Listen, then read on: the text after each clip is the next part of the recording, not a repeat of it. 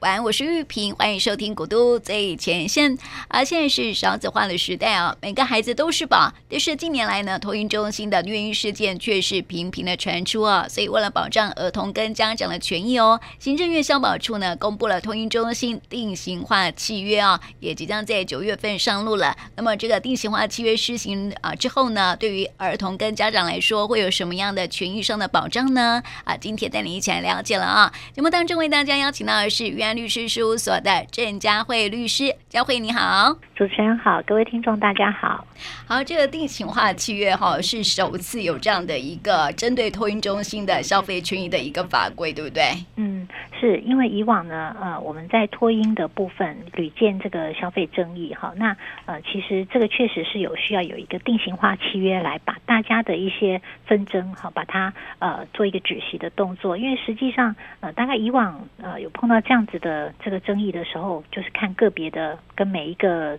呃托婴中心的契约嘛，好，但是有些契约大家都知道，有些可能定的比较宽松，有些可能就定的严苛。那其实对于这个托育的父母都是一个不利的状况，所以呃有了这个定型化契约，其实呃我想我们以前提过很多次，定型化契约它是一个最低保障，好，所以呢，如果将来个别的这个托婴中心定的这个契约条款。不如这个啊、呃，我们的定型化契约的时候，不好意思，都必须要以定型化契约来做一个最低的保障。好，讲一个简单，比如说，哎，我们刚刚呃，如果说将来呃有一些这个呃，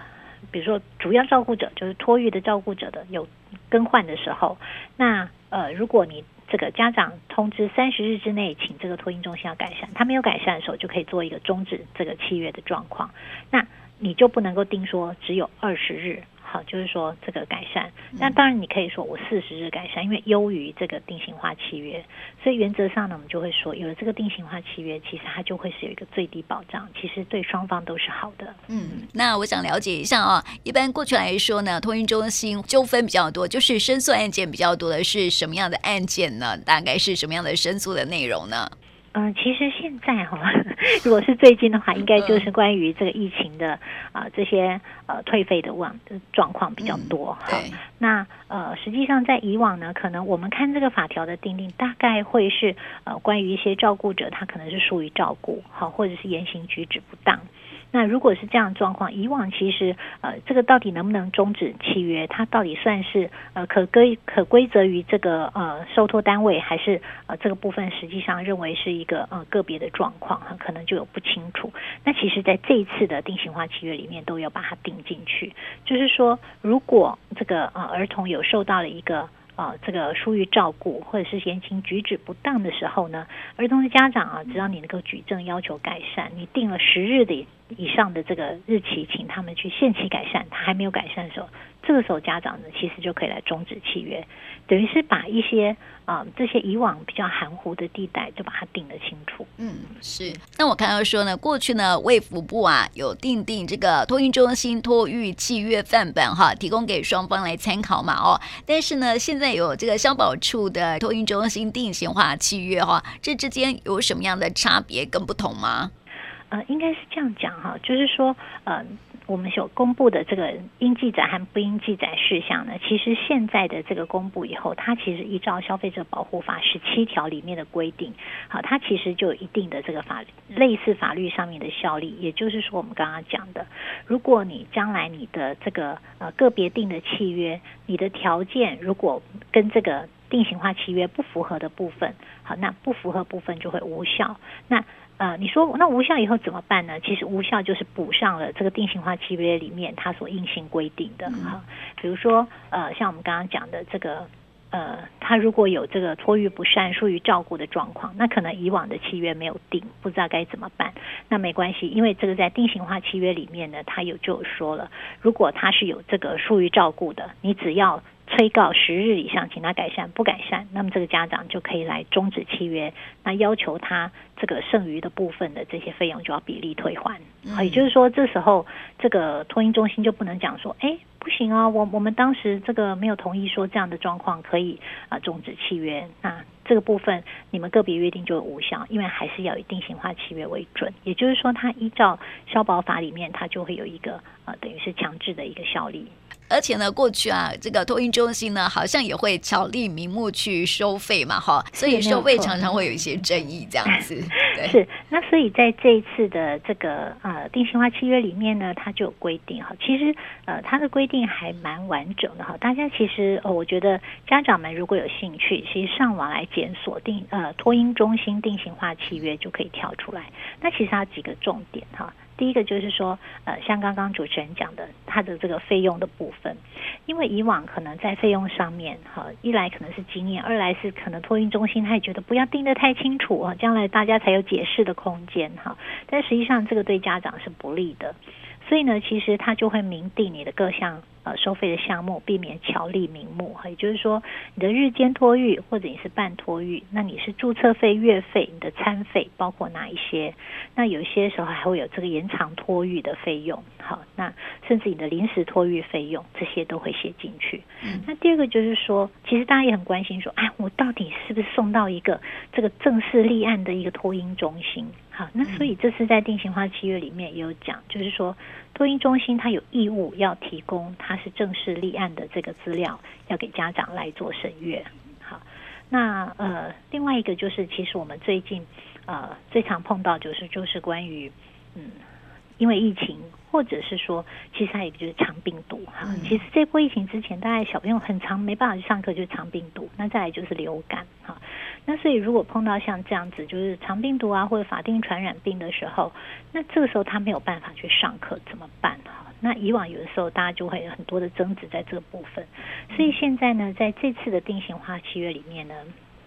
他也有讲了一个这个啊、因为天灾事变，好，那或者配合全国一致性的政府法令等不可抗力不可归责于当事人，致使托育停止的时候，好，那这时候它有两个退费的方式，一个就是啊、呃，任一方选择终止契约的时候呢，那托婴中心就是啊、呃，来就这个按比例啊，就剩余的日数来退还已缴的费用。嗯，另外一个说，双双方都觉得我们不要终止契约，那这时候呢，就依照停托的日数。好，那么来做这个退还这个费用的部分，那退还的费用呢，呃，是有规定，是不能少于百分之五十的平均月费。哈，也就是说，诶，他关于这个，你们如果因为像这样子，就是说这种，比如说这次的 COVID-19 哈是不可抗力的状况，那我们如果终止契约该怎么算？如果双方不终止契约的时候，那就停托日数，那退费怎么算？所以其实就会有一个明确的标准出来，大家以后再碰到这样的类似情况，就不用呃再有很多的纷争出来。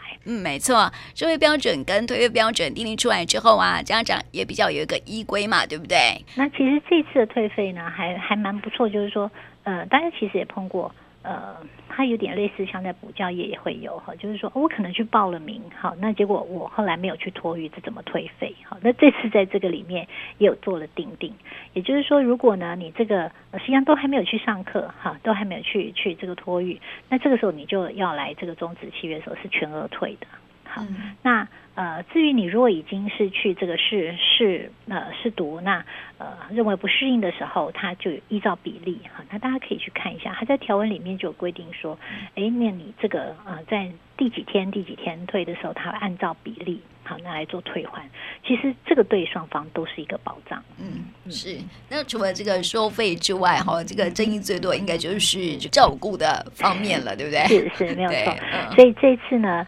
呃，其实，在这个托育中心的这个终止契约的项目哈，其实我想就是这样，有的这个不适合状况，其实一般家长也不太可能继续让这个托婴中心继续托婴了。所以这个时候呢，他可以怎么样来终止？哈，那终止的时候呢，呃，我们先讲，就是家长若碰到觉得照顾不适合，或者是托育场地不适合，或设备哈这些都不适合，影响到啊、呃、这个儿童权益的话，那像这种。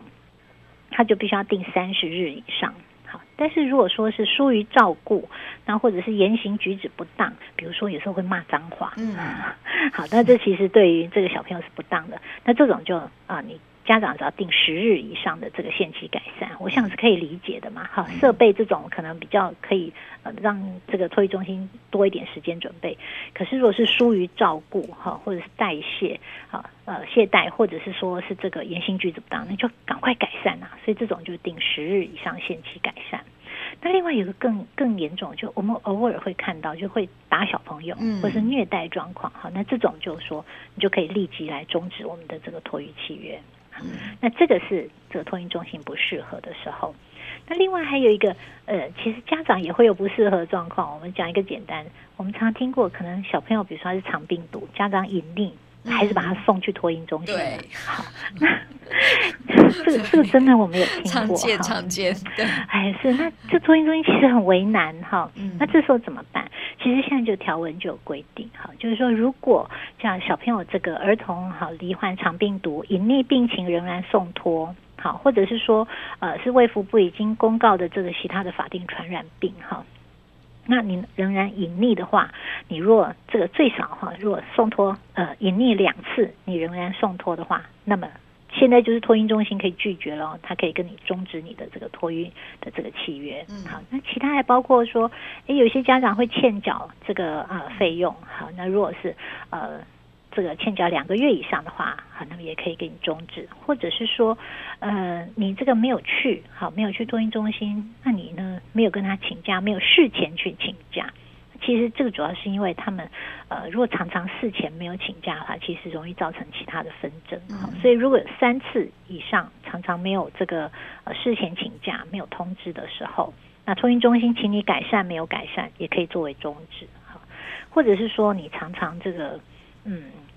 预期好，就是说该到的时间你还没有去接小朋友，嗯，好，那呃这个两次以上，或者是说，哎，你这一个月那合计多少个小时以上？好，那这个在七月里面定明，那也可以作为这个终止啊托育的一个契约，好，或者是说家长儿童的家长有一些具体事实哈，证明对于托婴中心的这个秩序或安全卫生哈。这个有影响，那制止无效。比如说反过来讲嘛，有时候那个呃老师会骂脏话，其实有些家长偶尔也会有这种状况哈、嗯。那如果长期的是这种，其实也可以作为托婴中心终止跟这个家长的托育契约的一个这个呃规定。所以其实呃这次的这个呃定型化契约对双方都是蛮有保障。我们是觉得这个有需要的父母哈，因为从九月一号就开始要实行了，所以。呃，如果大家有需要，可以上网检索一下。嗯嗯，是托运中心啊，这个最多的问题应该都是人的问题，对不对？是设备其实很快就可以改善的哈，但是这个人的问题啊，包括这个保姆啊啊、呃，或者是这个家长的问题都是有的啦，对不对？哈、嗯，所以这个定定定型化契约对双方都是有保障的。是，嗯，对。那因为是九月份就要上路了哈，所以这个这段时间算是宣导期喽。嗯，基本上呃，应该是说对，没有错哈，就是说。他还没有开始正式上路之前，应该是说，如果现在有纷争，可能还没有办法直接引用所谓定型化契约应记载跟不应记载事项来说，哎，所以你没有符合这个应记载的内容，所以你这部分好要依照什么什么应记载事项来，可能还没办法这样做。嗯，但是实际上可以提供一个方向啦，就是说可以让业者们也知道说，哎，其实将来就是这样做了，或者是让现在要订约的父母哈。你们的契约其实就可以修改，因为这在网络上已经可以检索得到，你可以自己去下载。哎，你看起来觉得对你呃是好的，好，你觉得这样子是公平的一个订阅，你就可以其实在跟托运中心订阅的时候，就会要求说，我们希望修正的像这个呃定型化契约的内容，好，就能让你还没上路之前就先获得保障。嗯嗯，是，所以好提醒家长哈，就是说跟托运中心要签订契约的时候啊，还是要仔细的去审阅契约条款了哈。那另外就是说，现在因为啊、呃，在网络上面应该看得到新的条款了。对不对哈？所以这个听众朋友呢，如果有需要的话呢，也可以去上网去参阅一下。然后呢，在订立契约的时候呢，可以呃审酌，然后把它列入到你们契约里头。呃，对彼此来说都是有保障的，这样子。嗯，所以这个提供给我们听众朋友来参考喽。那我想问哈，就是这个契约如果说啊，这个业者啊，他没有没有去实行的话，其实是会有罚则的，对不对？